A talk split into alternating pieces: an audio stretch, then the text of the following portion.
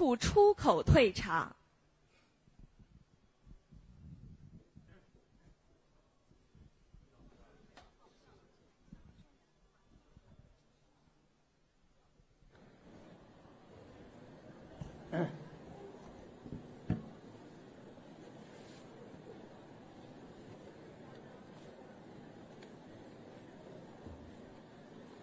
各位老师、各位同学、各位校友、各位朋友，大家上午好。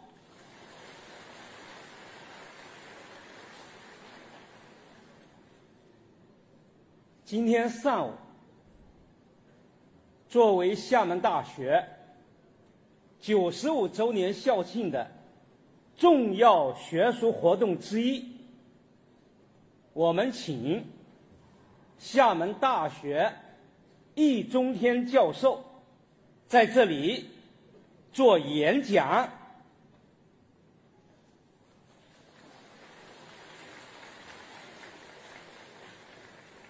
各位知道，易中天教授是著名的。文学家、历史学家，他最近正在，可以说正在艰苦的著述《易中天中华史》这一部巨著。按照易老师他的整个著述的设想。这一部巨著将有三十六册，目前他已经完成了十五册。他告诉我说，越往后写，觉得越是困难。他还说，目前一半完成了这个著述的这个计划，一半都还不到，所以啊。他这一段时间确实是闭门谢客，几乎所有的活动他都谢绝了，因为他要忙他的这么一个浩大的学术著作的著述这么一个工程。那么母校九十五周年校庆，学校邀能不能？为我们的同学们做一场演讲，他很爽快的就答应了。我确实非常的感动，我的感动，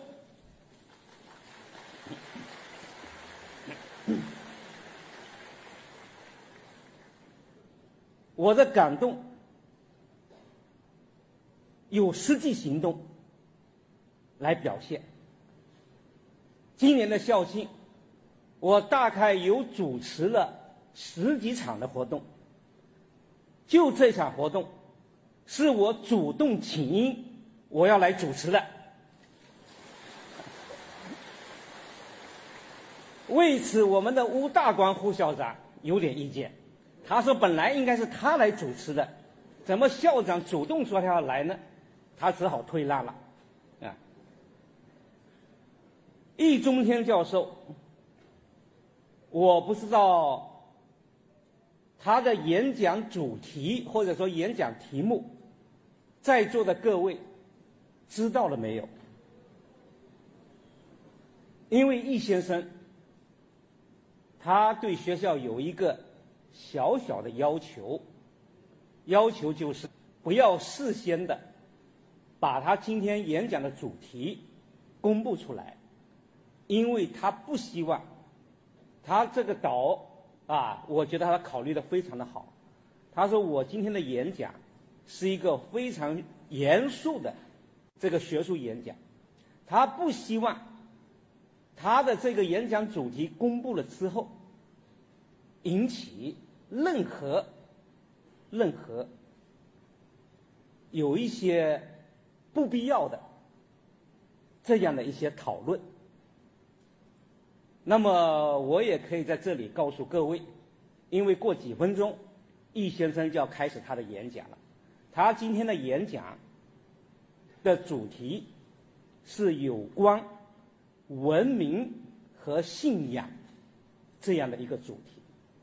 确确实实，这个主题选得非常的好。不瞒在座的各位，我对这个主题都充满了期待。文明，我真的很想知道，真正的文明应该是什么？东西方的文明究竟有什么区别？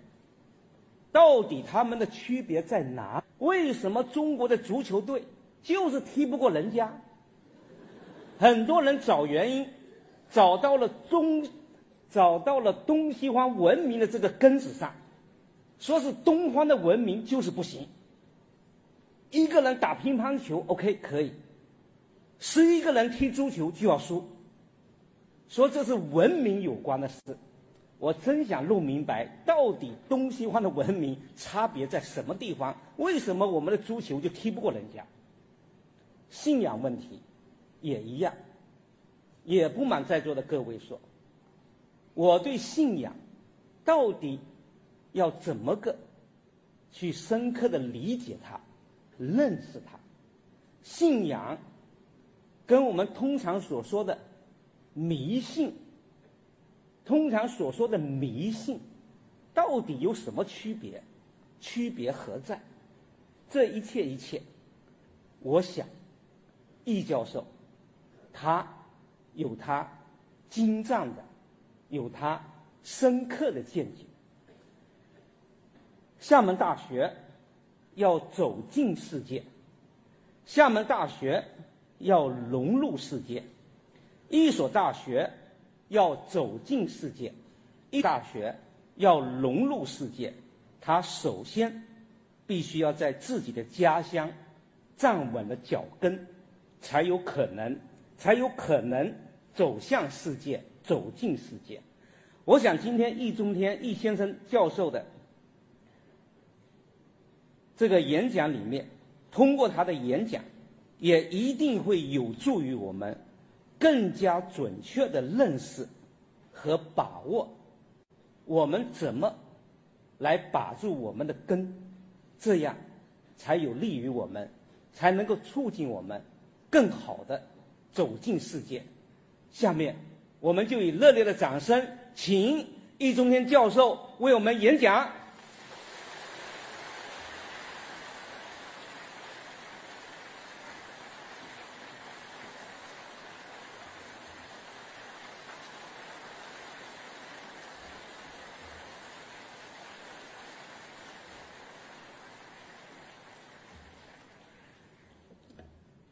谢谢朱校长。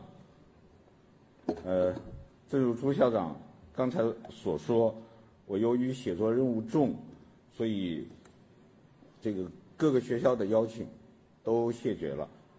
呃，此前的最后一场演讲是武汉大学，那么这一次厦门大学九十五周年校庆，朱校长说你能不能回来？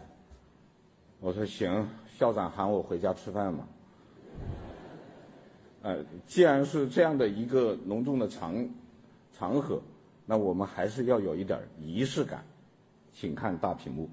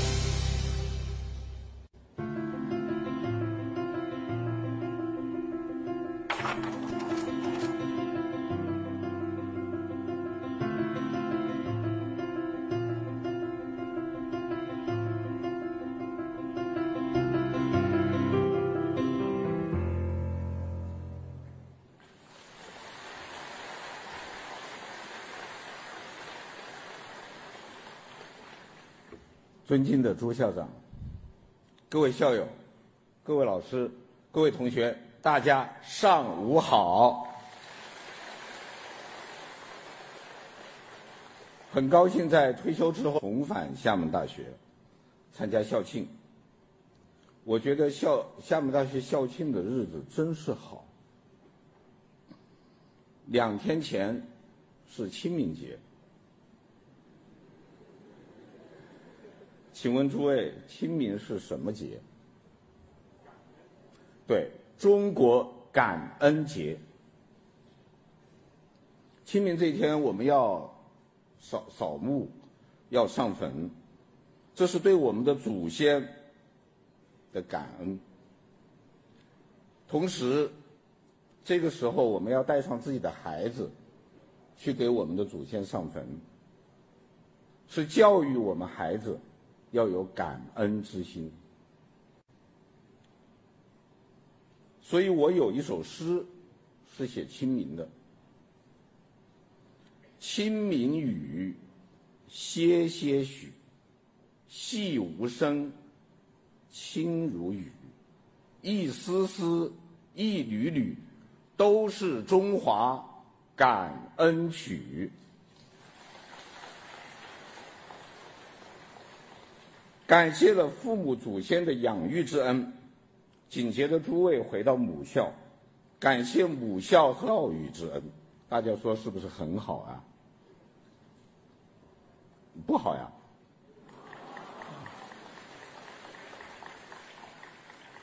那么我我下一个问题是：再过两天知道是什么节吗？再过两天是农历的三月三，上巳节。那么上巳节是什么节？知道吗？中国情人节。有人说不对吧？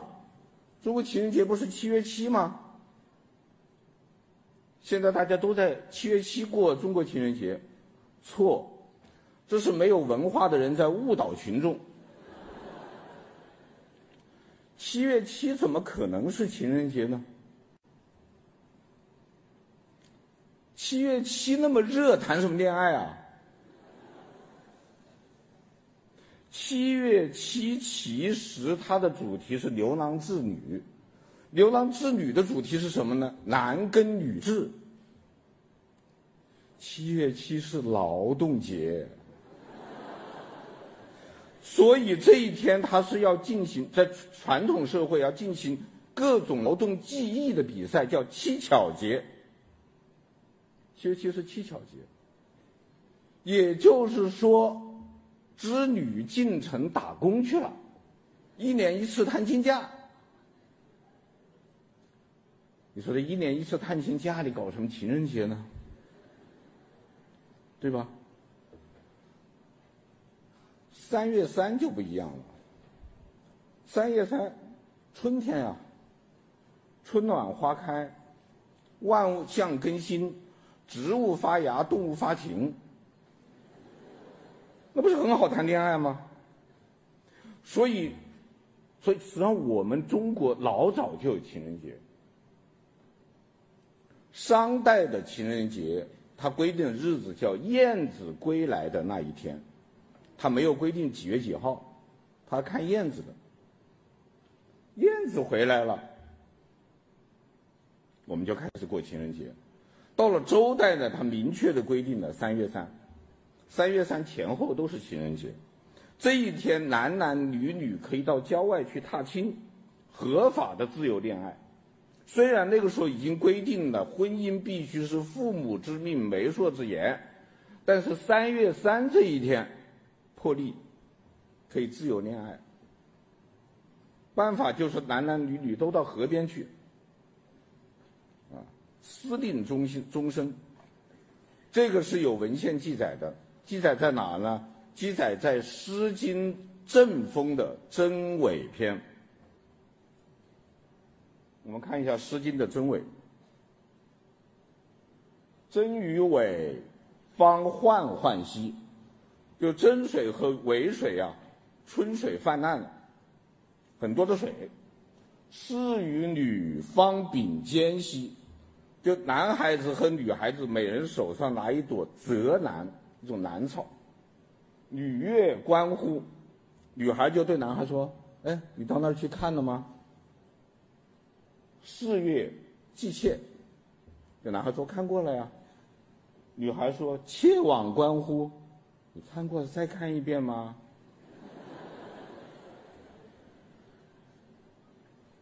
委之外啊，这后面意思是为士与女依其相穴，赠之以芍药。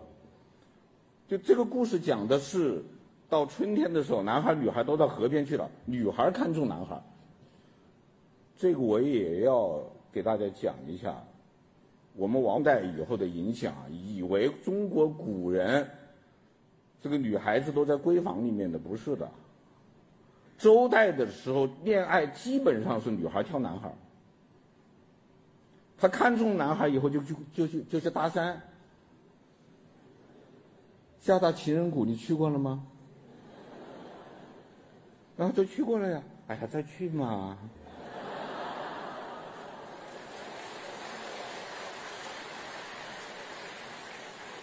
男孩接受的女孩以后，两个人就手上拿着兰草，肩并肩的一块走。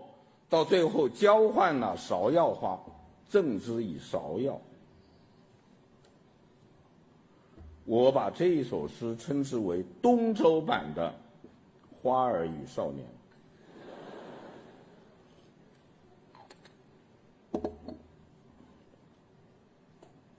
我《花儿与少年》怎么唱的？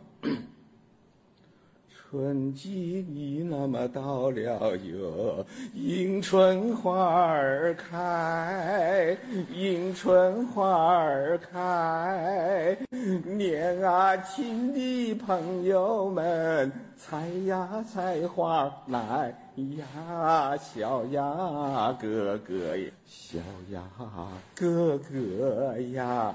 小呀，哥哥呀，小呀，哥哥呀，手托着手儿来，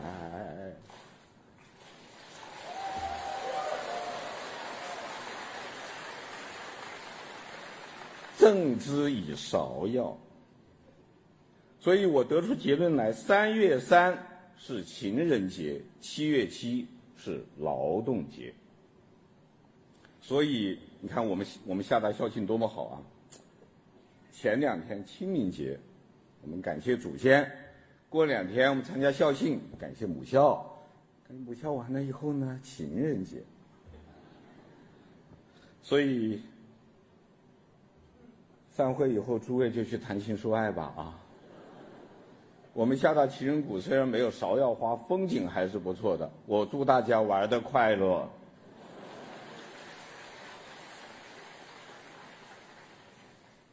开场白已经讲完，我们现在言归正传，进入今天的话题：文明与信仰。首先，我们还是要证明，我们今天讲的文明是什么呢？我们今天讲的文明不是文明礼貌，我们今天讲的文明是一个历史的概念。人类诞生以后啊，经历了一个漫长的野蛮时代。野蛮时代结束以后，我们进入文明时代。所以这是一个历史阶段，分别为为两个历史阶段，一个叫史前史，一个叫文明史。史前史的特点是有文化无文明，文明史的特点是有文化也有文明。所以这是一个历史学的概念。那么是文明史和史前史的分界点在哪儿呢？国家。也就是说，一个民族只要建立了国家，就进入了文明史，就是这样一条线。那么我们又要问了，国家的标志是什么？城市。我们可以来看看这样几个字，啊，大家可以看得很清楚啊，大屏幕。这边呃，你们的左边是国，中间这个是或者的或字，也是地域的域字。最那边那个是城市的城字。我们可以很清楚的看出，国家的国和地域的地域或者或者的或，它是同一个字。这个字怎么理解呢？你看下面有一横，啊，下面有一横，表示有了一块土地。上面有一个小圈儿，表示我有了围墙。旁边有一个葛，就是有了武装。就有武装保卫的这么一个圈子，一个有城墙的圈子，它就是城，它也就是国。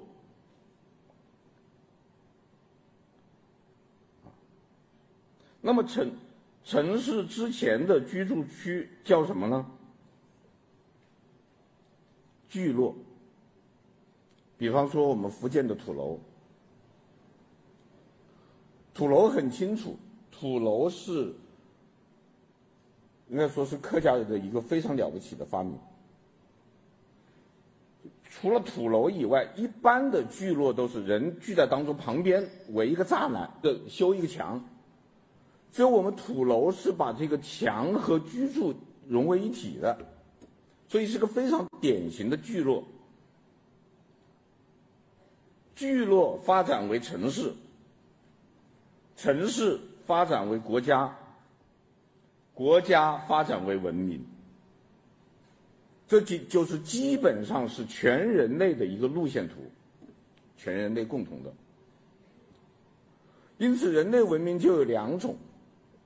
一种是直接从原始社会过渡而来的，呃，原本是原始社会，它现在立马进入文明时代。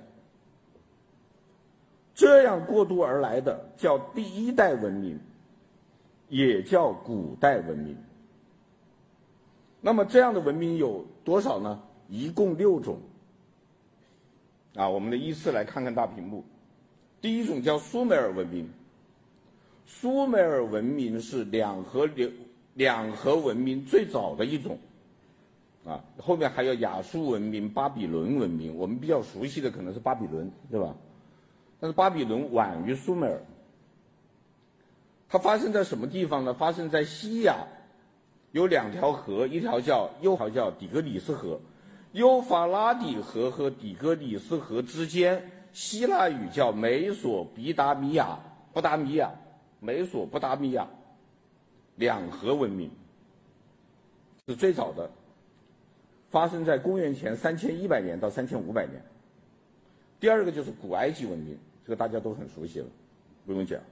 第三种叫印度河文明，也叫哈拉巴文明。印度河文明不是印度文明，它比印度文明早得多，它发生的地域就是印度河，啊。古埃及文明发生地域是尼罗河，那最早的文明基本上都跟水有关系。尼罗河文明就是古埃及文明，印度河文明就是哈拉巴文明。第第四种叫克里特文明，克里特文明这个图上画的是我们根据克里特出土的一枚印章改画出来的。啊，很明显，它是女神崇拜，啊，上面有一个女神，女神手上拿了一条蛇，啊，下面的男人们都站着她，向她敬礼，啊，女神崇拜，这这个叫克里特文明。然后就是我们中国的夏文明，啊，现在显示的是河南二里头遗址的一个复原图。最后一种就是奥尔梅克文明，美洲的。这六种文明都是直接从原始社会过渡而来的。因此叫古代文明，也叫第二、第一代文明。然后在第一代文明基础上建立的叫第二代文明，也叫古典文明。古典文明有公元前的，也有公元后的。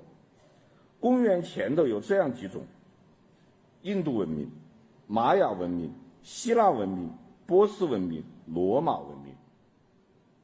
这五种第二代文明都是公元前建立的。因为在此之前已经有了第一代文明，所以它叫第二代文明，叫古典文明。印度河文明，也就是哈拉巴文明，是印度河的土著建立的，而印度文明呢，是南下的雅利安人建立的。印度河文明和印度文明之间隔了几百年，这几百年是空白，现在历史上没有记录。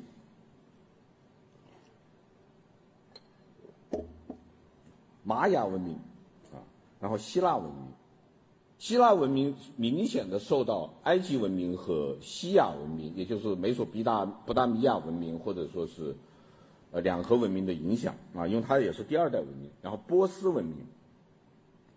罗马文明，以上五个都建立在公元前，然后公元后的主要有四个：拜占庭文明、日本文明、阿拉伯文明、俄罗斯文明。他们都叫做第二代文明，也叫古典文明。另外，西方学术界呢还有一个观点，认为还有第三代文明。第三代文明，他认为只有一种，就是西方现代文明。但这个观点呢，仅供诸位参考，这是西方学术界的观点，我们可以不赞成。但是我们也可以肯定的是，人类确实进入了现代文明的阶段。那么我们看了这三代文明以后，可以得出一个什么结论来呢？我们从中可以看出中华文明的三个唯一。中华文明的三个唯一。第一，中华文明是第一代文明中唯一延续至今的。二，延续至今的文明中唯一没有信仰的。三，没有信仰的文明中唯一具有世界性的。这是我的研究结论，也的诸位也可以不赞成啊。但是我这要解释一下，首先什么叫世界性文明？人类文明一共分三种，第一种叫民族性文明，比方说斯拉夫文明，斯拉夫文明就是所有斯拉夫民族共有的一个文明，这叫民族性的。第二个叫地域性文明，比方说印度文明，印度文明就是在印度，啊，不出印度半岛。比如像日本，日本文明就是既是民族性的。也是地域性的，但是还有一种文明叫世界性文明。最早的世界性文明有两种，一个是罗马文明，还有一个就是我们中国的汉文明。到了我们唐代的时候呢，世界性文明是三大文明：拜占庭文明、阿拉伯文明、唐文明。它的区别或者它的定义在哪儿呢？就在于你的文明能不能影响进程，至少你能不能影响到周边国家和民族。那我们知道，在唐代的时候，朝鲜半岛、日本、越南，它都使用汉字啊。那现在越南不用汉字了，韩国、朝鲜也不用汉字了，日本人还在用。而且日本的这个汉字是从韩国传过去的，传过去的。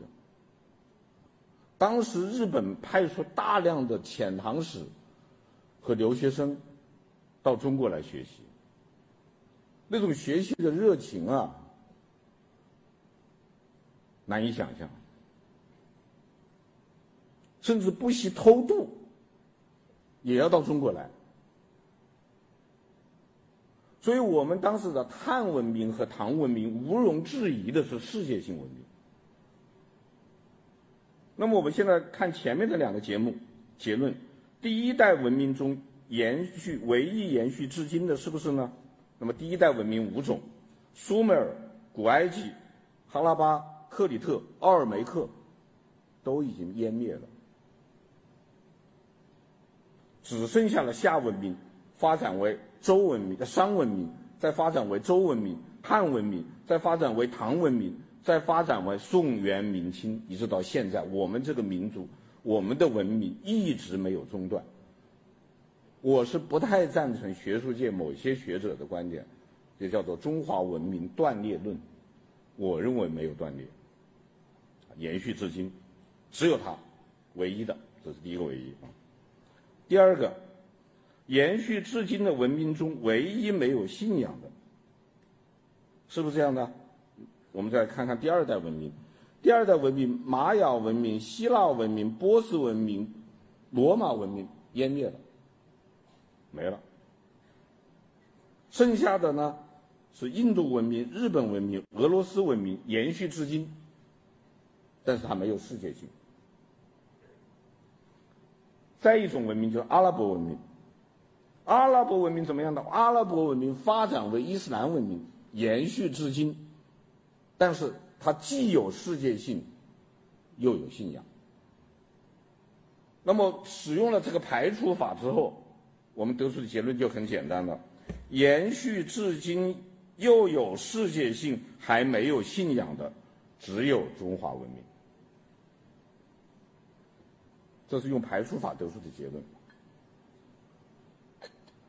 但是，请大家注意，我在这里是陈述事实，不是做价值判断。我说没有信仰这个四个字不含贬义，我只是客观的陈述一个事实。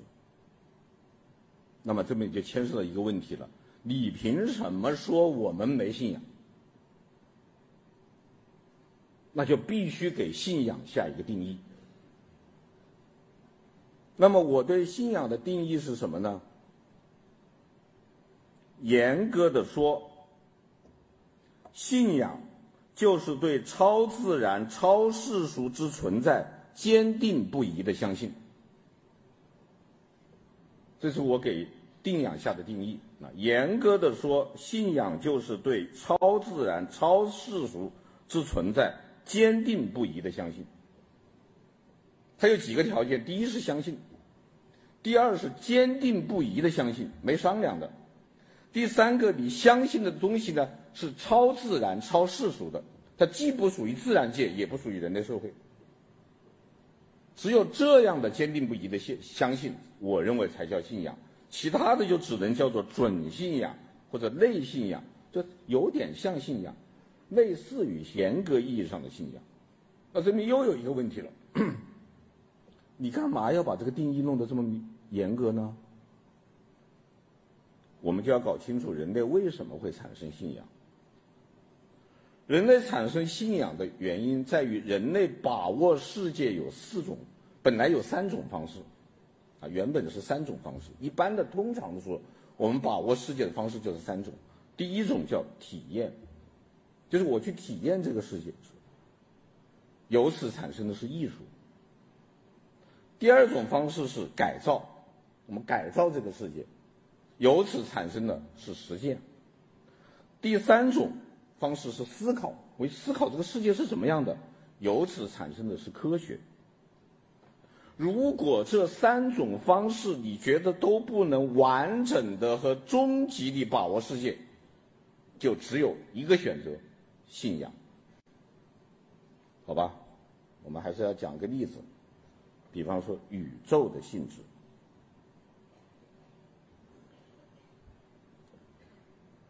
那我是一个文科生呢，但是我对自然科学非常有兴趣。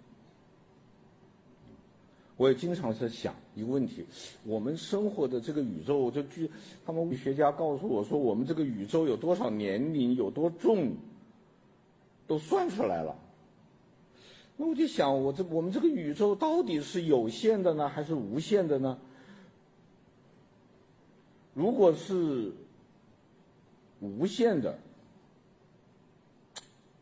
它为什么无限？如果是有限的，它外面是什么？我想不通这个问题。后来是我们厦门大学物理系的卢巨甫教授把这个道理给我讲清楚了。卢巨虎教授告诉我说，宇宙的特点叫做有限而无边。那我说，那你请讲，为什么是这样？他说很简单，宇宙是有质量的，存在着很多的星体，啊，根据牛顿的定律，我们这些星体之间是有吸引力的，万物皆有引力嘛，对不对？第二，宇宙是有光的，你承认吧？我说承认。他说好，如果宇宙是无限的。就意味着宇宙间的吸万物引力是无限的，无限的引力加在一起，这个宇宙没了。如果宇宙是无限的，意味着宇宙有无限的光，无限的光怎么能看呢？你眼睛会瞎了。所以宇宙肯定是有限的，好吧？我说那有限的，那它外面这是什么？他说没有外面。我说为什么没有外面？他说因为宇宙无边。我说不可能吧，一个东西又有限又没有边，怎么可能啊？这个东西有限的，它有边啊。卢巨甫教授跟我这样说，他说你想象一下，有一样东西是有限而无边的，就是球面，就二维的球面呢，不是指球，球的面。一只球拿过来，你放一个蚂蚁在上面，它永远爬不出去，因为没边呢。那它是不是有限的？它有限的，有限而无边。你然后你就怎么想象呢？你把宇宙想象为一个三维的球面，这就是我们宇宙，有限无边。哦，我懂了。就是这样的问题，也在人类科学认识的能力范围之内，是可以回答的。但是我要问了，这个有限而无边的宇宙从哪来的？造的，创造它干什么？为什么？我都不知道怎么说了。为什么会有个宇宙呢？宇宙有没有目的？有没有意志？我们到底要干什么？对不起。物理学家也回答不了，怎么办呢？信仰。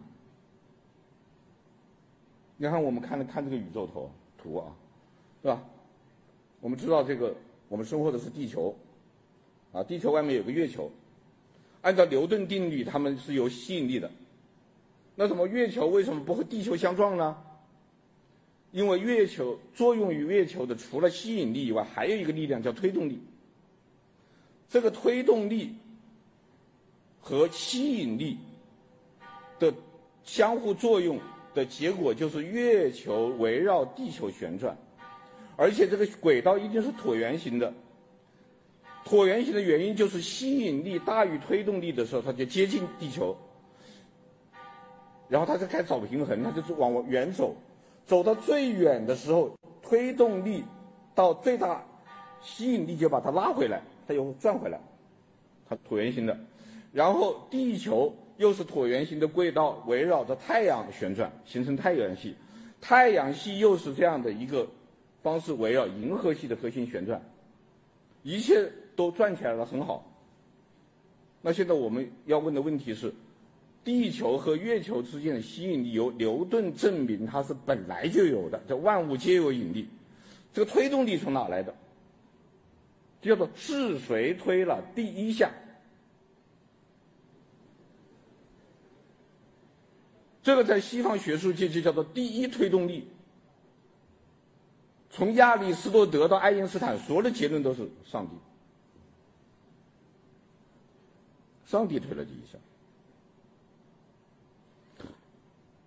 所以这样的问题，他没有办法，艺术解决不了，实践解决不了，科学解决不了，我们没办法，我们只好信仰。因为人他总要安心嘛，我想不通的事情，我要有个答案呐、我实在找不出答案，我就信仰啊。信仰对象是超自然、超世俗，他能回答所有问题啊。有人问一个科学家，说：“你是科学家？”又是基督徒，你到底是无神论呢，还是有神论呢？你不觉得矛盾吗？科学家说不矛盾啊，上帝创造了一切，也创造了科学和科学家。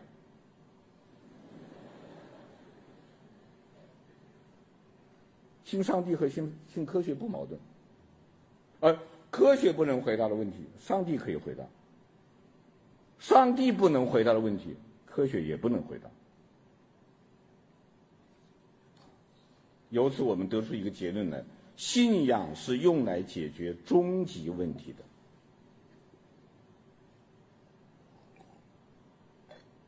就是我们到实在最后都解决不了了，靠它。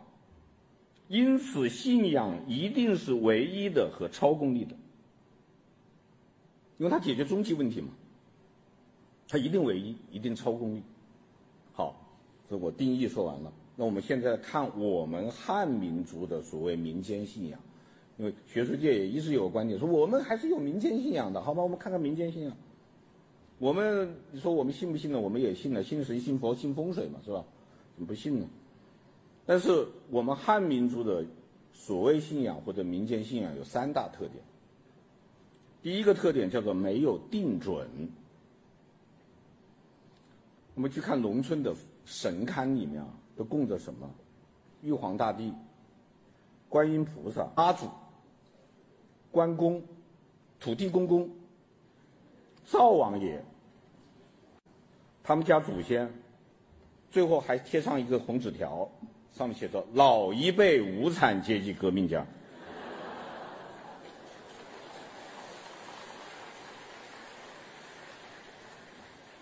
他什么都信啊，都不止四套班子了，是吧？他什么都信，烧香时候、磕头的时候、上贡品的时候一视同仁，那很他很公平啊，对。他不歧视谁，但这就不能叫信仰了，因为多中心即无中心，多信仰即无信仰。这叫做什么呢？叫养而不信。反正谁都都别得罪啊，我都供了再说。第二个特点叫实用主义。中国老有句老话叫“信则灵”。这个话呢，其实忽悠你的，你要倒过来说，叫灵则信。信不信看灵不灵。为什么有的庙旺，有的庙门可罗雀呢？是因为大家都说那个庙很灵的，灵到大家都去。我在广东文昌庙。文昌庙里面看见一个广东人在那拜，拜文昌菩萨，拜完了以后呢，把功德钱也交了，然后就出来以后就嘀嘀咕咕，有没有搞错呀？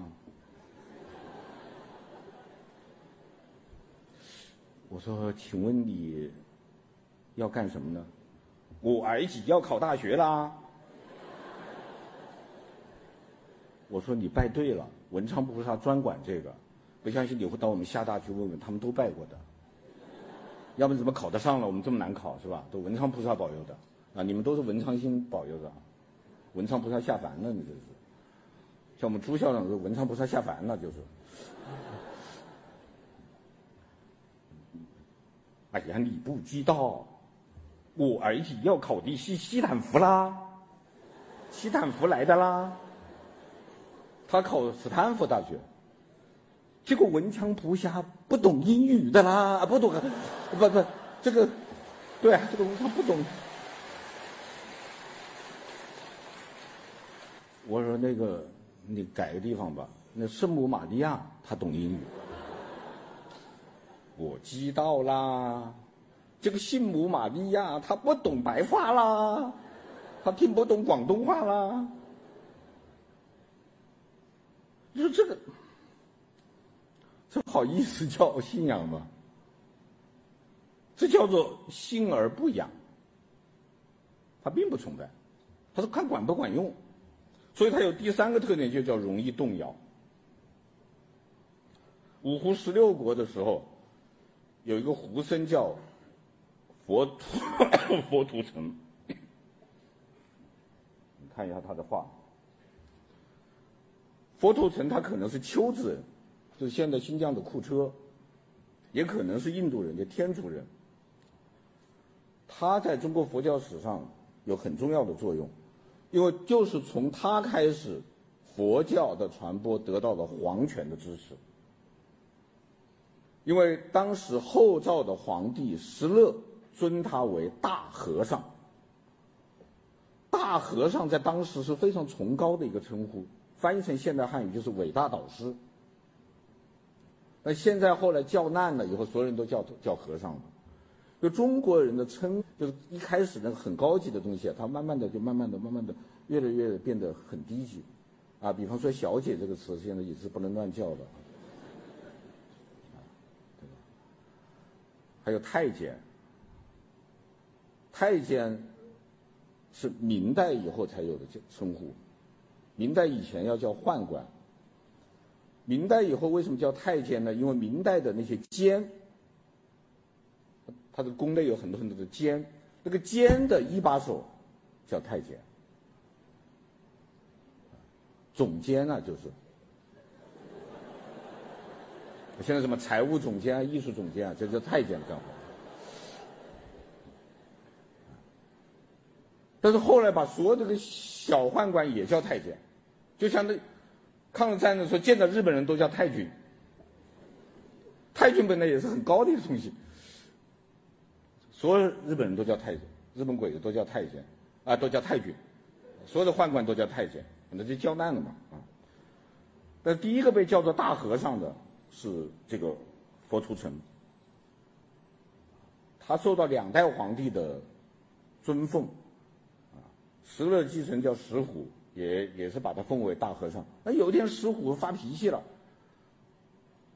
因为石虎打了败仗，还跟佛图澄说：“你看。”因为我又供佛，还又养生，啊，我每天花那么多钱，我怎么还打败仗呢，你们佛有什么用啊？我不信佛了。佛陀曾跟他说：“陛下，你知道你为什么能当皇帝吗？因为你的前世是一个巨商，供养了六十个阿罗汉，修下功德，来世变成皇帝。你怎么能说佛没有用呢？”我师傅说：“是这样吗？”哦，好。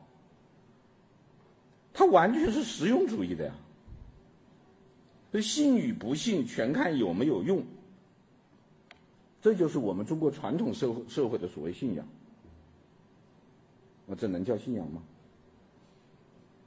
不能。那下面就有一个问题了：我们民族为什么没有严格意义上的信仰？为什么会没有？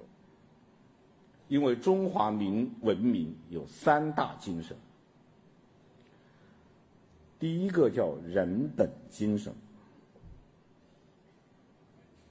人本精神就是以人为本。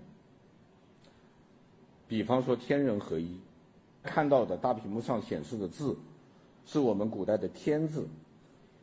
那么我们可以清楚地看到，“天”字就是一个人字。是一个正面而立的大写的人，啊，这个中国古文字是这样的，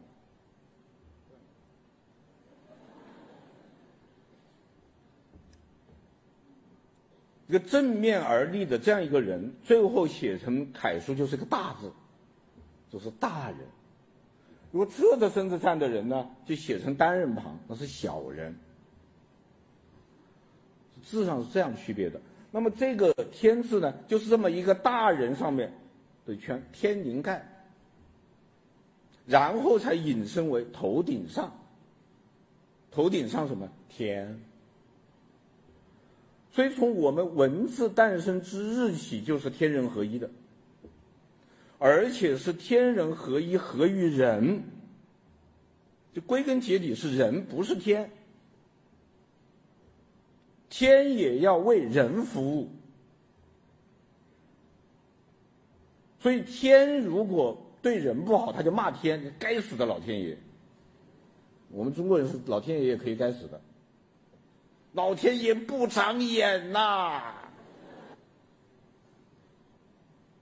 天人合一吗？所以中国只有祖宗崇拜和圣人崇崇拜。崇拜祖宗，中国古代的神都是祖宗殿的，比方说大禹，大禹治水有功德于我们民族，所以奉他为神。这个跟古罗马是一样的，古罗马也是这个观点，就一个人功劳很大，就可以封他做神。啊，比方说凯撒，凯撒是生前就被封为神的，像神一样的供养着。我我们中国是要死了以后啊，就中国人的观点叫人死为鬼。但是如果这个鬼，他生前对我们民族、我们国家做了巨大的贡献，那他就是神。所以像我这样的呢，死了是只能做鬼的，对吧？所以我们是祖宗崇拜和圣人崇拜。所以我们才有中华感恩节，要感谢祖先。所以我们才要叶落归根，我们才要认祖归宗。我们在厦门大学的校庆的时候，要向邵崇家庚先生致敬，我们要感谢他。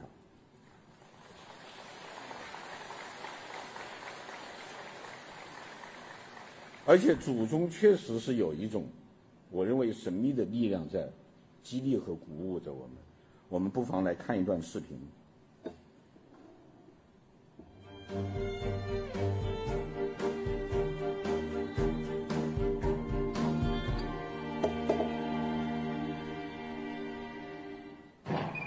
历史学家易中天将不得不触碰家族历史中的伤痕。天哪，你不知道？真不知道。很深，非常深。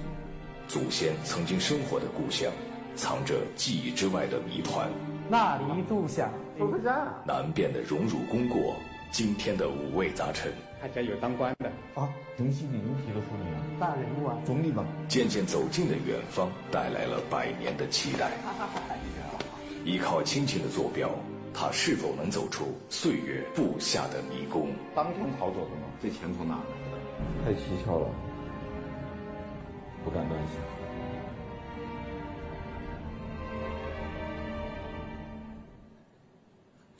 这个是是我真，那我再等一下，这个是我中央电视台拍的一部纪录片出来，那，当时第一第一季呢选了五个人，来寻找自己的祖先，那么拍摄过程呢是他们去做大量的调研工作，而我们当事人是一无所知的，啊，把我瞒得死死的，然后一个一个的给你惊喜，或者惊讶，或者惊诧，啊，甚至设下很多的悬疑。但是我那一集一开场就是接到一个传真，上面是一个一张死亡名单，二百多个人都姓易，死在同一天。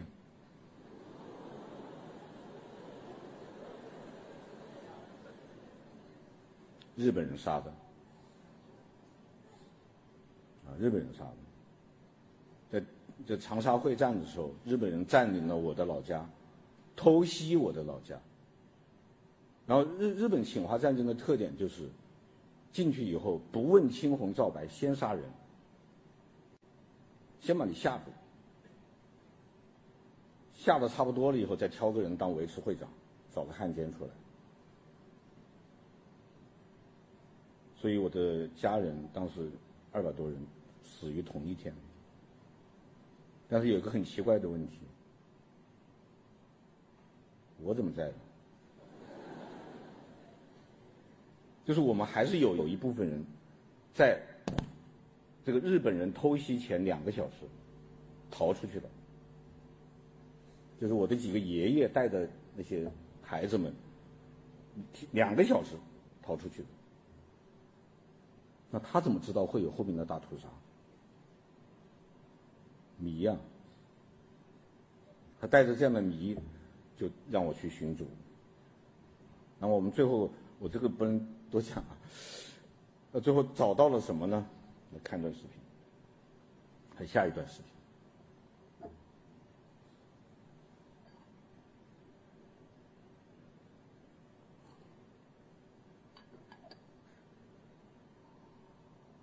这是我曾祖父，这确实是太爷爷写的我我我应该站起来。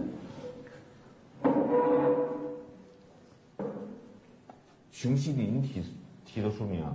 没错，这这就是一个民国时的大人物啊。对对对，总理吧。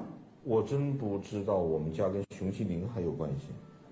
这套书出版于一九二零年，而您的曾祖父呢是一九二九年去世的。在这个序里边也讲到哈，他就希望啊，将来是可以作为子弟蒙养之一助，也就是说，希望他将来能够做一个最好的教材。太爷爷他写这本书是希望子孙后代看的，而且他觉得子孙后代看了以后可能有多少有的用。对。那么我想请问一个问题，你知不知道？嗯呃，太爷爷这本书，嗯，刊刻了以后，除了我那几个爷爷肯定是看过以外，我们这一辈有人看过吗？应该是没有。我的父辈有人看过吗？这个我就不太清楚了。其实啊，这套书啊，跟你来说是非常有渊源的。在您出生的长沙，湖南省图书馆；在您成长的武汉，湖北省图书馆；现在生活的上海的图书馆都有收藏。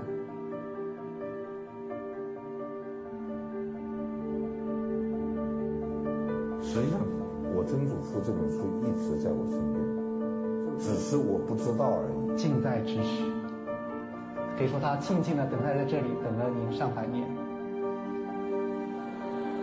My God！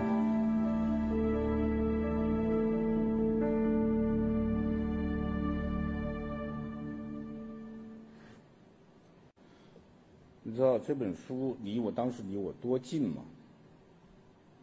湖北湖北省图书馆的老馆离我原来家住的，就是现在叫中南财经政法大学，当时不到一千米。而我曾祖父上学的两湖书院，离我上学的阅马场小学，也只有几百米，几百米。但是我就是不知道。不知道我的曾祖父一直在那看着我，而且在他一九二零年写这本书的时候，已经给我留下了遗嘱。我们来看看他的遗嘱是怎么说的：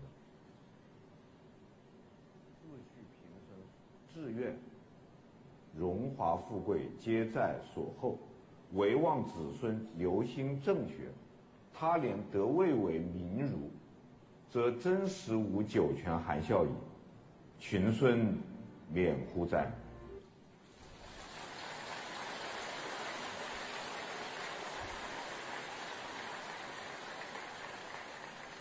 你说这个事情是不是很神奇啊？这就是我们文明、我们民族的一个传统。我们从我们的祖祖辈辈那儿吸取力量。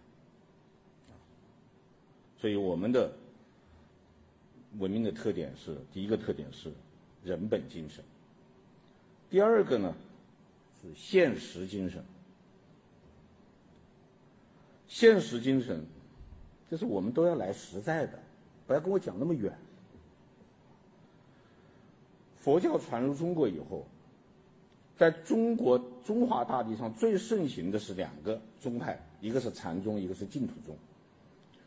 禅宗呢，主要在知识界；净土宗主要在普通民众。因为净土宗它讲一个非常简单的道理，就是我们人为什么要受苦呢？为什么会受苦呢？因为佛教一个基本观念就叫做人生是苦。据说佛祖给大家说法的时候这样说的，他说啊。你想一想，自从你的妈妈怀上你，你是不是就开始受苦了？你在妈妈肚子在什么地方啊？子宫。子宫有门吗？有窗户吗？都没有，暗无天日啊！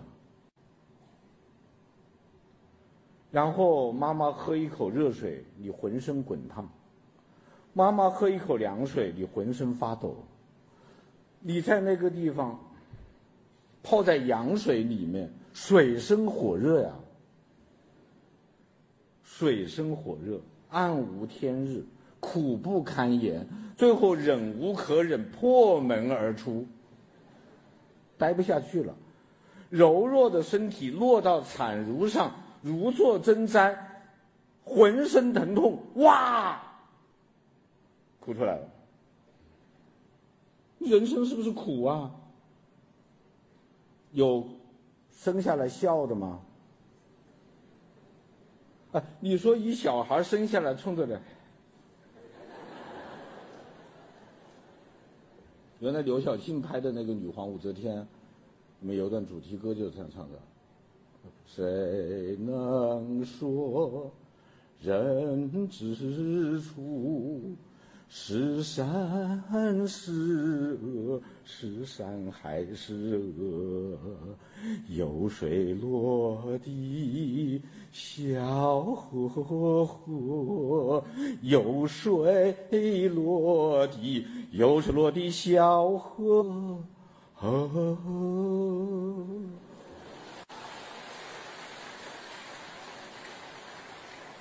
有谁落地笑呵呵呀。人生是苦啊，佛教这个基本教义嘛，叫苦谛。然后净土中就解释了，说我们为什么会受苦呢？因为生错地方了，生在了东方秽土。怎么解决呢？往生西方净土，就你下辈子轮回，你生在西方净土，你就幸福了。那么怎么样能升到升升到这个西方净土？念阿弥陀佛，用阿弥陀佛是接引佛，他的任务就是把这些善男信女啊接到西方净土的，所以你一定要练习，天天念阿弥陀佛，阿弥陀佛，阿弥陀佛，临死之前千万念三声，那你下辈子就到西方净土了。所以阿弥陀佛受崇拜，来见阿弥陀佛。第二个受崇拜的观音菩萨，观音菩萨为什么受崇拜呢？观音菩萨千手千眼，大慈大悲，大慈大悲就是说他有一份心来帮助你，千手千眼是他有能力帮助你，所以一旦有苦有难，念观音菩萨，南无观音菩萨，观音菩萨就来了，很快的，比你发微信快多了，比你扫也不用扫二维码。是吧？所以生不出孩子，我们要找观音菩萨；孩子生多了养不活，我们也找观音菩萨。观音菩萨就是计划生育委员会加联合国难民署啊！所以我们到各地的寺庙去看，香火最旺的殿是大悲殿，是观音菩萨的殿。如来佛祖的大雄宝殿香火没有观音菩萨的旺。为什么呢？观音菩萨管用啊！你说如来佛祖他管什么用呢？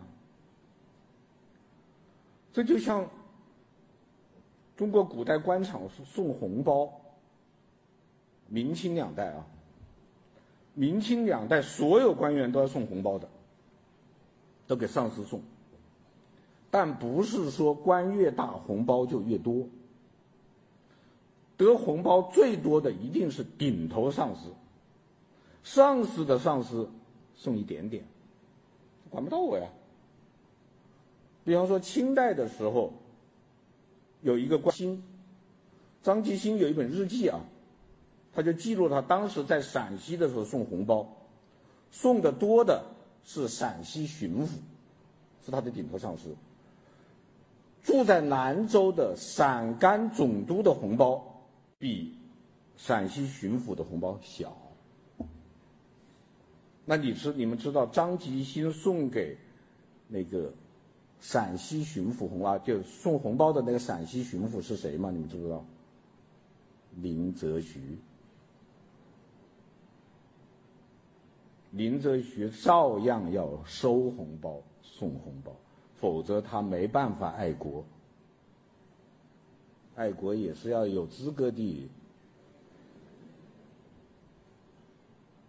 明清两代官场上唯一不收红包、不送红包的只有一个人，海瑞，然后所有人都把他当怪物。当时调工作调动的时候，把海瑞派到某一个地方，消息传出来以后，当地地方官纷纷辞职，不干了。这个，这这海瑞我怎么跟他弄啊？这个，这没法干。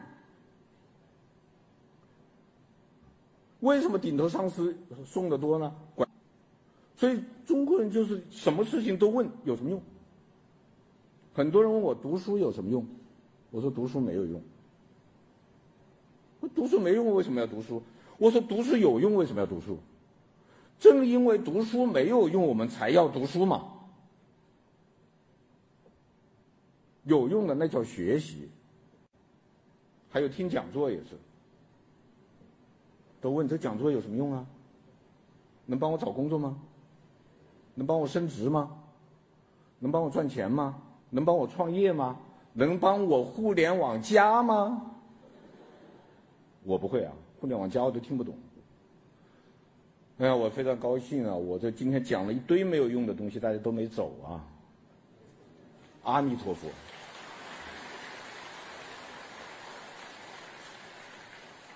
第三个精神就是艺术精神。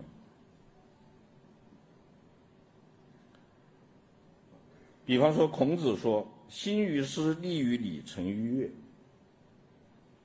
孔子说的，诗就是文学，乐就是艺术，就是音乐。孔子认为，一个人的成长要从文学修养开始，经过道德修养。成于礼，最后达到艺术修养。艺术是最高境界。还有禅宗的说法：“青青翠竹，总是法身；郁郁黄花，莫非般若。”啊，这后面两个字不要念般若啊，般若。闽南人都会念。闽南闽南语里面保存了唐音嘛，啊，像南摩不能念南无，般若不能念般若。什么叫般若呢？般若就是佛教讲当中讲的最高智慧。波罗般若波罗蜜多，波罗蜜多是到达的方式，般若波罗蜜多就是怎么样到达最高智慧。那大家都讲最高智慧呢，很很了不得啊，怎么能掌握呢？禅宗说，黄花呀，青青翠竹总是法身。你看那个竹子，竹子就是佛，佛就这个样子。你看见黄外面的黄花吗？那就是最高智慧。啊，这个钟声也是，这钟声也是最高智慧。有人问我说：“禅宗，我禅宗是不可说的。你要我简单说，我只能跟你又唱歌了哈。今天都变演唱会了。有部电影叫《少林寺》，看过吗？李连杰演的。日出嵩山坳，城中惊飞鸟。林间小溪水潺潺，坡上青青草。这就是禅，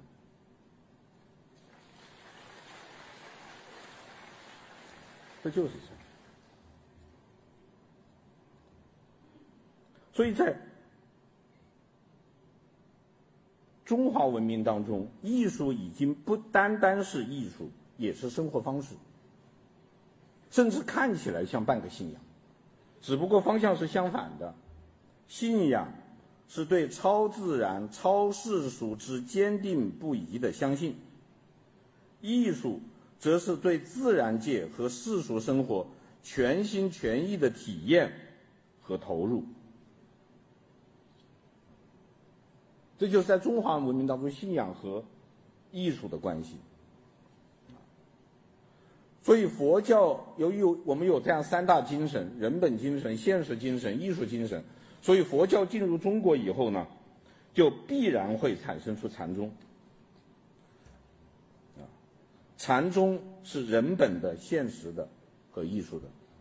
比方说，六祖慧能有一个说法：“佛法在世间，不离世间觉，离世迷菩提，恰如迷兔角。”菩提也是指的佛教的最高智慧。菩提在哪儿呢？就在人世当中。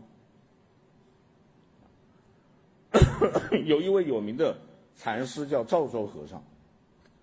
赵州和尚被请到了一个寺庙里面当大和尚。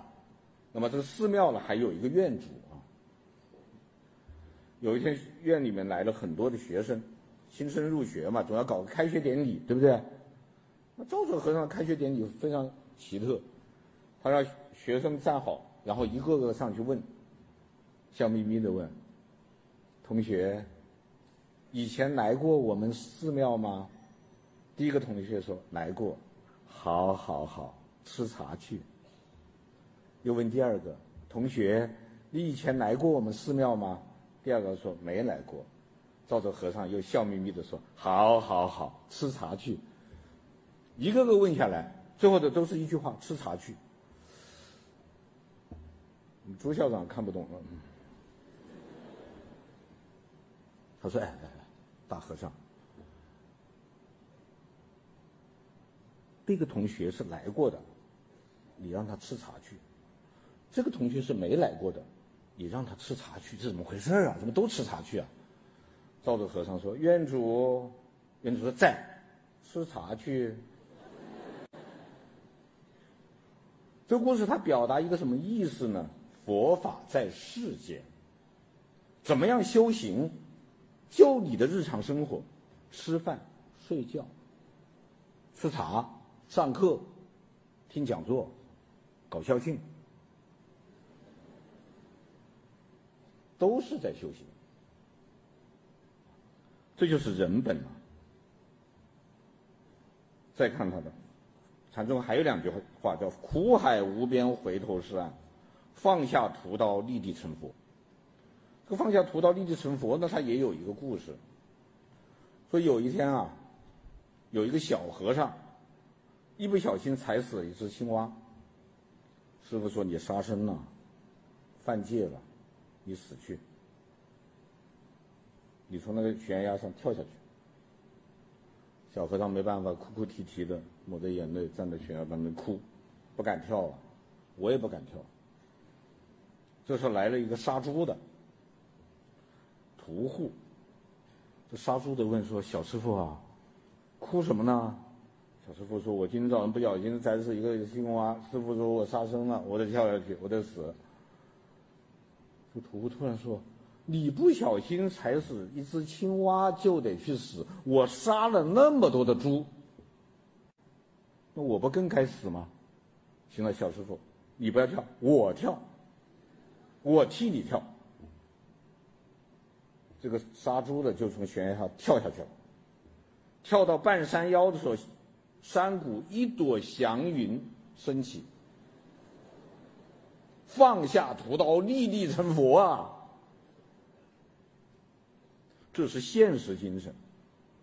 我们想问一个问题，就是如果他不能成佛，还跳吗？跳的啊。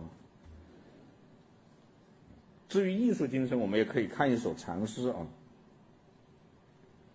千尺丝纶直下垂，一波才动万波随。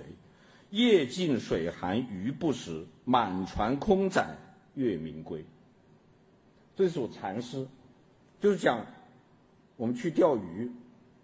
冬天去钓鱼，船开到水面上，把这个鱼竿垂下去，但是因为冬天鱼是不起来的。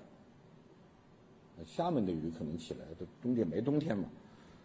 你真是北方，北方更北方也不行了，不能冻起来了。像什么长江流域这个地方，它到了冬天是不能钓鱼的，鱼鱼鱼不起来。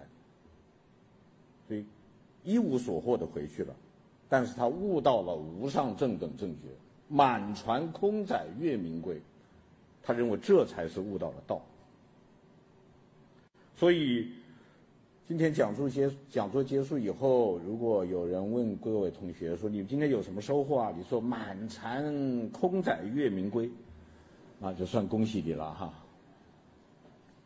这就是我们的文化土壤，在我们这样的文化土壤上是不可能产生严格意义上的信仰的。对，这只是陈述事实，不是价值判断。事实上，我并不认为没有信仰有多么可怕，尽管现在很多人都在嚷嚷这事儿，但是我真不觉得没有信仰有多可怕。没有就没有了吧，我们还可以有别的嘛。听首歌吧，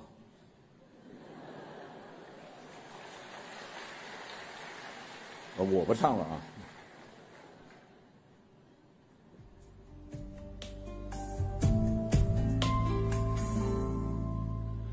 那一日，闭目在经殿香雾中，蓦然听见是你诵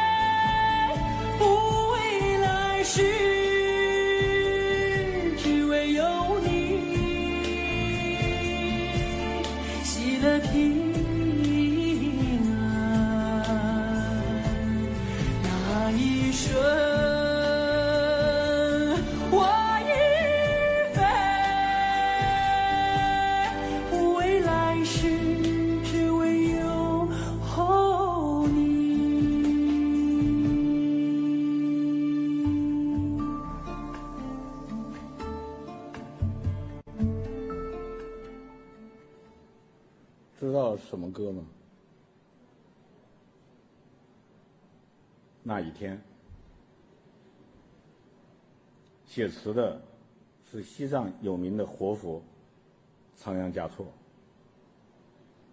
演唱的是著名的藏族歌手降央卓玛。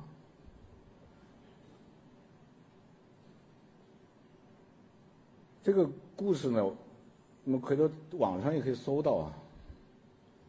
我也看了一下，但是我不太赞成他们的这种解释。有种解释认为，这首歌因为是仓央嘉措写的，他当然仓央嘉措写的一首诗，然后把它改了一下，变成这个歌。所以这仓央嘉措写的，因此他们认为是一个活佛的爱情故事。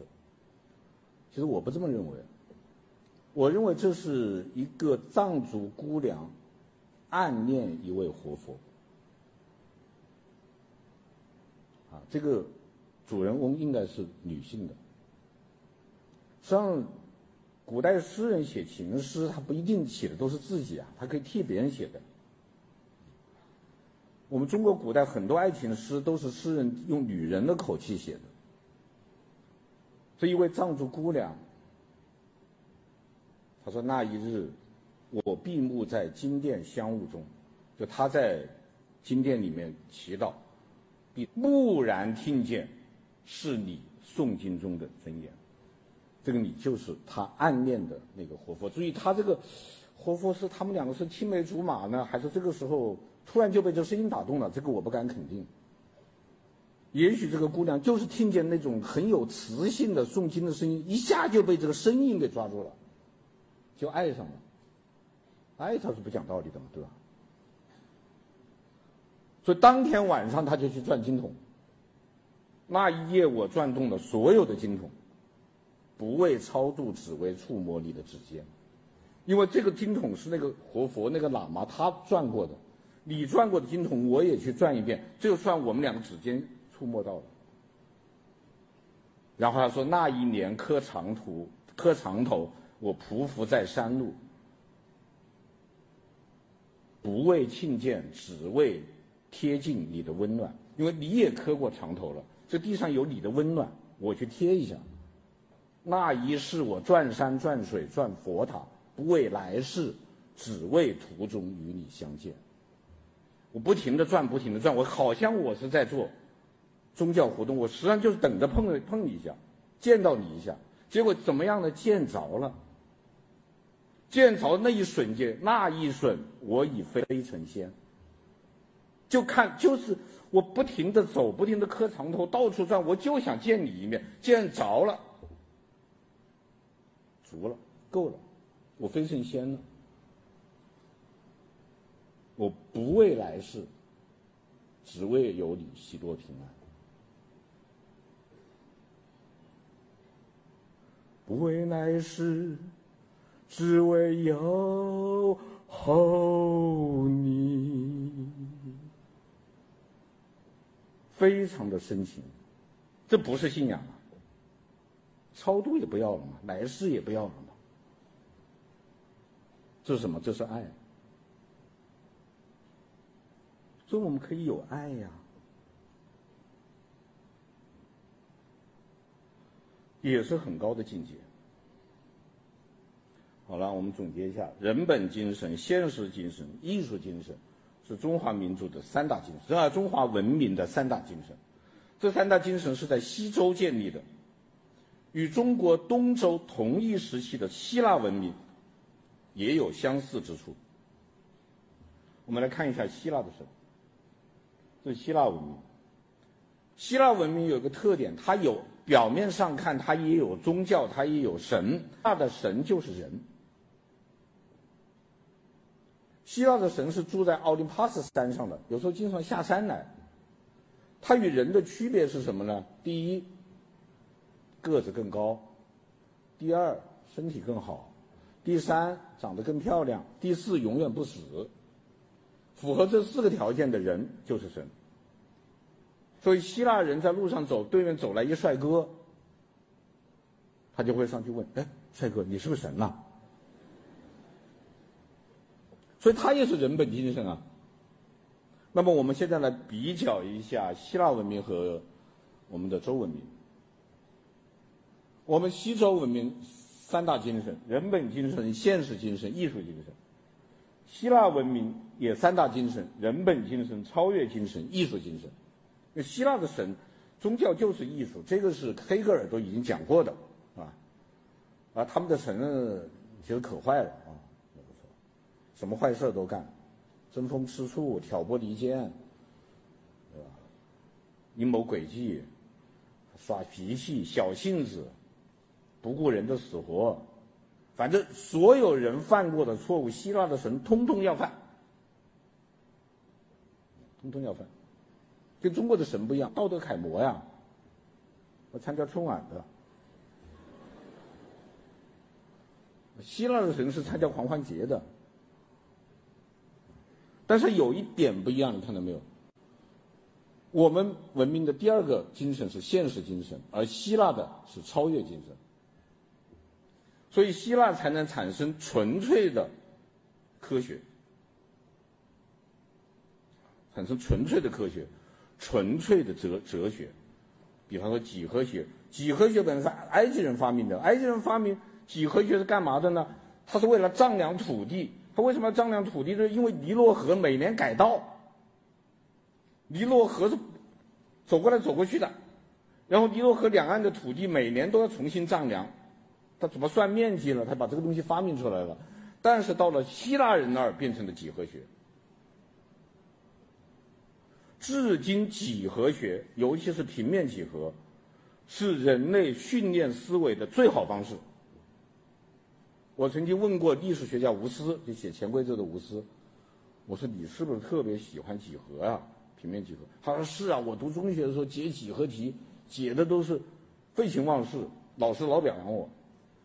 我说咱俩一样，我读中学的时候最爱的课程就几何，还我还很高兴地告诉诸位，当时我就是几何课代表啊，专门给老师递了个三角板和圆规的。几何可好了，是非常好的一种训练方式。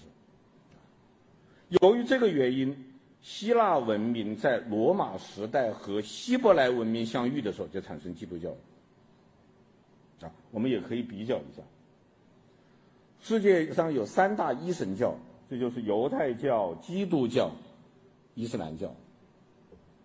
他们的区别在于什么呢？犹太教是只有民族性的。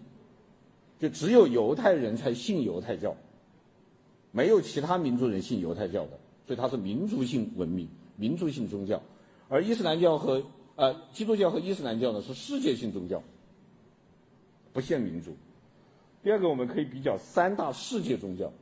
三大世界宗教呢，伊基督教和伊斯兰教都是讲信仰的，佛教不是。佛教讲的是觉悟，佛就是觉悟的人。一个人能不能成佛，关键在于他有没有觉悟，不是他有没有信仰。当然，成为佛有三个条件：第一个叫自觉，自己觉悟；第二个叫觉他，让别人觉悟；第三个叫圆满。符合这三个条件叫佛，符合两个条件叫菩萨，符合一个条件叫罗汉，所有条件都不符合叫众生。这就是佛教啊。这也是东西方。刚才朱校长提了一个问题，东西方文明有什么不同呢？看，不同就在这个地方。所以，我讲来讲去，我还是要强调一点：第一，我不是要否定信仰，我只是认为信仰并不必须，有更好，没有。也没那么可怕。信仰有信仰的好处，一般有信仰的人都不会干坏事。他因为他认会认为人在做天在看，我不能干坏事。但是其实连这个都不能说，因为你说信仰有好处这句话对信仰本身是亵渎。信仰它是超功利，它不要好处，所以我连这样说都不能说。那么我们。没有信仰的人怎么办呢？那我的有八个字的建议：守住底线，不唱高调。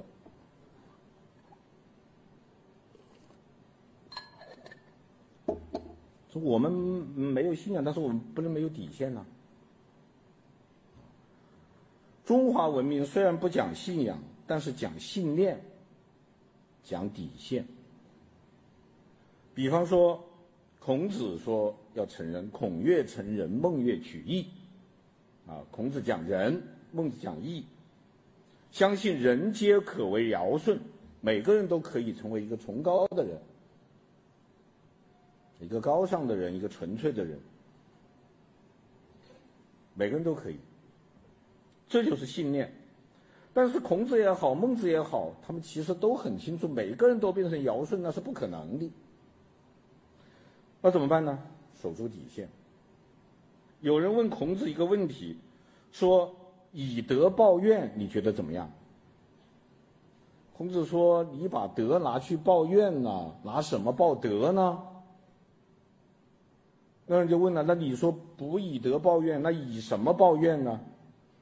孔子说：“以直报怨。”什么叫以直报怨呢？就有各种解释。我的理解就是该怎么着怎么着，但是不能过分，就不能你可以正当防卫，你不能防卫过当啊，啊，但是也用不着逆来顺受。那孔子难道不知道以德报怨是一种道德境界吗？他为什么不提倡以德报怨，要提倡以直报怨呢？因为孔子不主张唱高调。不主张唱唱高调，为什么不能唱高调？唱高调的结果是批量生产伪君子，因为你做不到嘛。做不到要去做，那不就伪君子吗？很多人现在很多人在嚷嚷这个事儿，说中国现在问题很大呀，我们都不敢吃饭啊。中国有四大油公司啊，你们知不知道？中石油、中石化、中海油、中地沟，到处都是地沟油啊。我们得有信仰啊！我说对不起，你认为在三鹿奶粉里面添加三聚氰胺、使用地沟油的人是因为没有信仰吗？你抬举他们了，他那叫没有底线。我们读鲁迅先生的小说《孔乙己》也知道，那个时代酒里面掺水嘛，他好歹人家掺白开水，好不好？他不会把阴沟里的水掺进去的，他还有一条底线在那儿嘛。所以我的观点是可以没有信仰，不能没有底线。那么底线是什么呢？底线是因人而异的，有的人高一些，有的人低一些，有的事儿高一些，有的事儿低一些。但是有两条我认为是共通的原则。第一条叫恻隐之心。人皆有之。第二条叫己所不欲，勿施于人。就是你至少要有最起码的同情心。如果你的同情心，你你有同情心，你没有能力，你帮助不了别人，你至少做到你不愿意的也不强加于人。你不愿意被骂，你不要骂人；你不要被打，你不要打人。你自己都不愿意接受的，你就不要给强加给别人。有恻隐之心，有己所不欲，勿施于人，我认为就够了，天下太平。不用唱那么，不要唱高调了。如果想做得更好一点呢，那我也有八个字的建议：利人利己，互利双赢。所谓利人利己，就是通过利人来利己。人总是要利己的，你说人完毫不利己，我认为是唱高调。损人利己是没底线，所以要在两端当中取当中的，利人利己，互利双双赢，或者说通过利人来利己。实际上，企业是什么？企业就是通过提供优质的产品和服务，获取合理的利润。在商言商，你不能要企业家不盈利呀、啊。问题就是你是什么样去盈利？你不能抢银行，不能坑蒙拐骗，你只能通过最好的产品和服务来获取利润。利润，这是正当的。盈利，做到最后做到人己两利，这是第二。那么更重要的，我认为是这样八个字：独立人格，自由意志。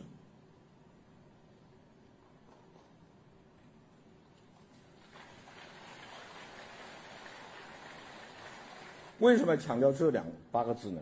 因为只有人格独立，才相互平等。人格不独立。人生依附关系，不要说做生意了，玩游戏都玩不成。慈禧太后跟一个小太监下象棋，慈禧太后是坐着的啊，小太监是跪着的。这人他进入游戏状态以后，他忘乎所以，你知道吧？玩游戏的人都知道，玩的高兴了以后，小太监。拿起狙来唱，我吃老佛爷，我杀老佛爷一匹马。其他说：“你敢杀我的马，我杀你全家。”不平等啊！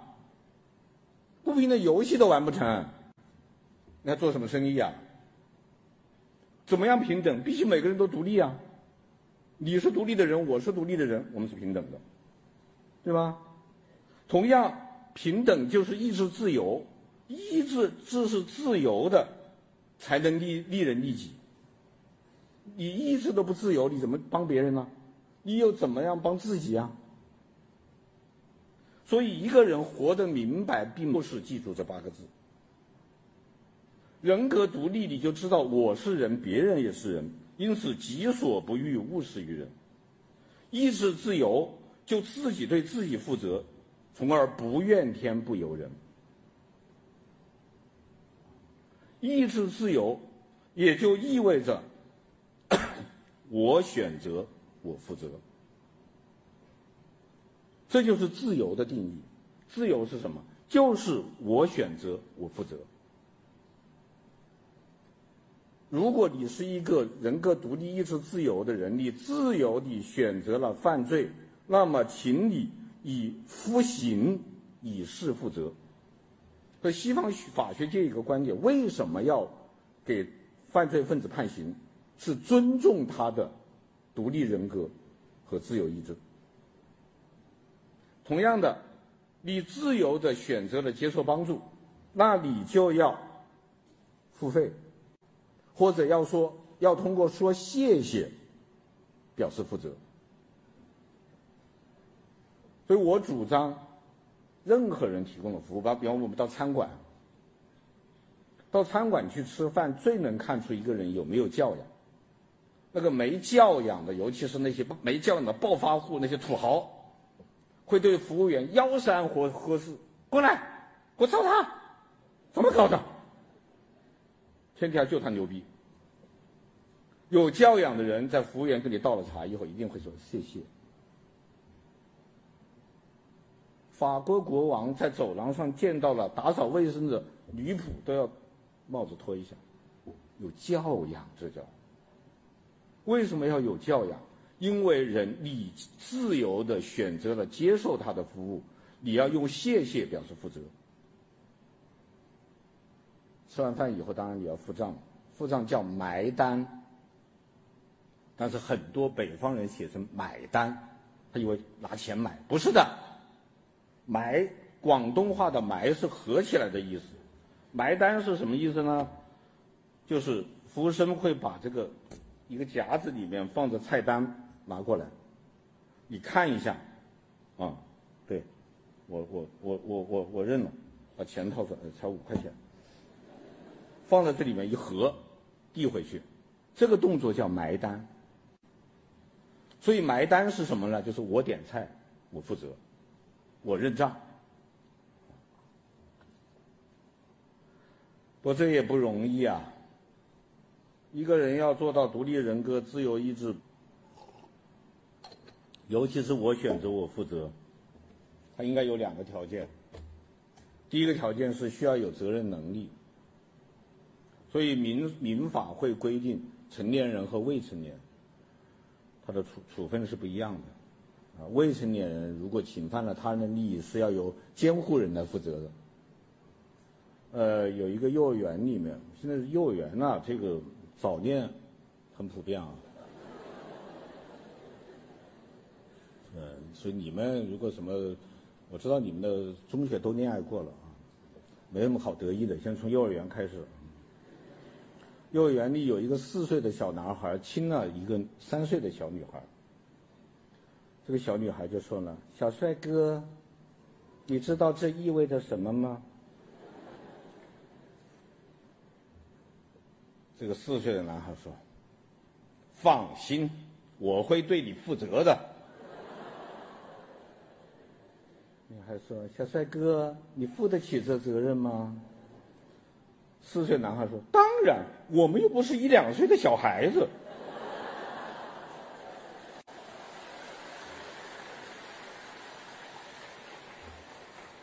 这个其实叫不负责任啊，他负不起这责任，他没有这个责任。这第一个条件，第二条件呢，要有自知之明。呃，有一次有一个帅哥帮一个女孩解决了一个大难题，这个女孩非常的感动，然后就对帅哥说：“帅哥哥，你帮我这么大的忙，小女子无以回报，只好以身相许了。”帅哥语重心长的对她说：“姑娘，长得漂亮，那才能以身相许。像长长长成你这样的，那叫恩将仇报。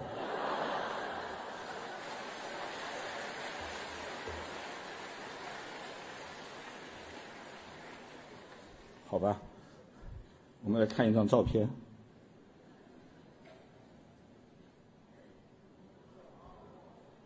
知道这人是谁吗？这是我。一九八五年一月，拍摄于厦门大学剑南大礼堂。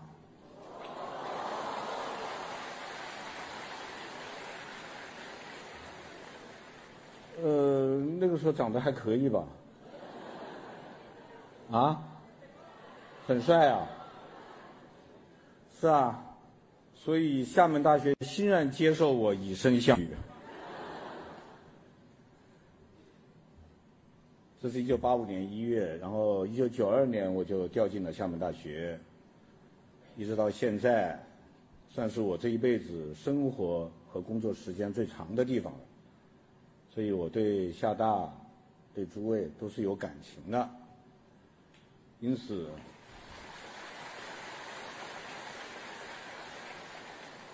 因此，尽管我为了写中华史，写三十六卷本的中华史，已经不再接受，呃，各个高校的讲座的邀请，但是厦大九十五周年校庆，我还是要回到我以身相许的这个地方。但愿我今天的讲座不要被大家认为是恩将仇报。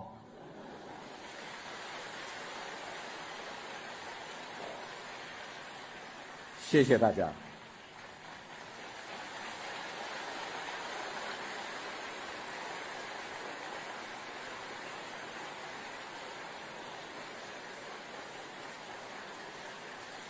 谢谢，